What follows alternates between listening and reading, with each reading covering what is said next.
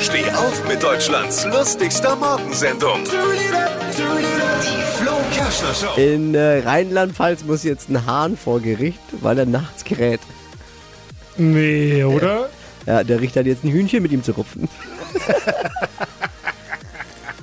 Äh, Als man den Hahn gefragt hat, was er zu den Vorwürfen sagt, hat er über seinen Anwalt ausrichten lassen.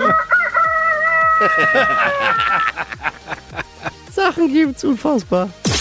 Alle Gags von Flo Kerschner in einem Podcast. Jetzt neu, bereit zum Nachhören. Flo's Gags des Tages. Klick Hitradio N1.de.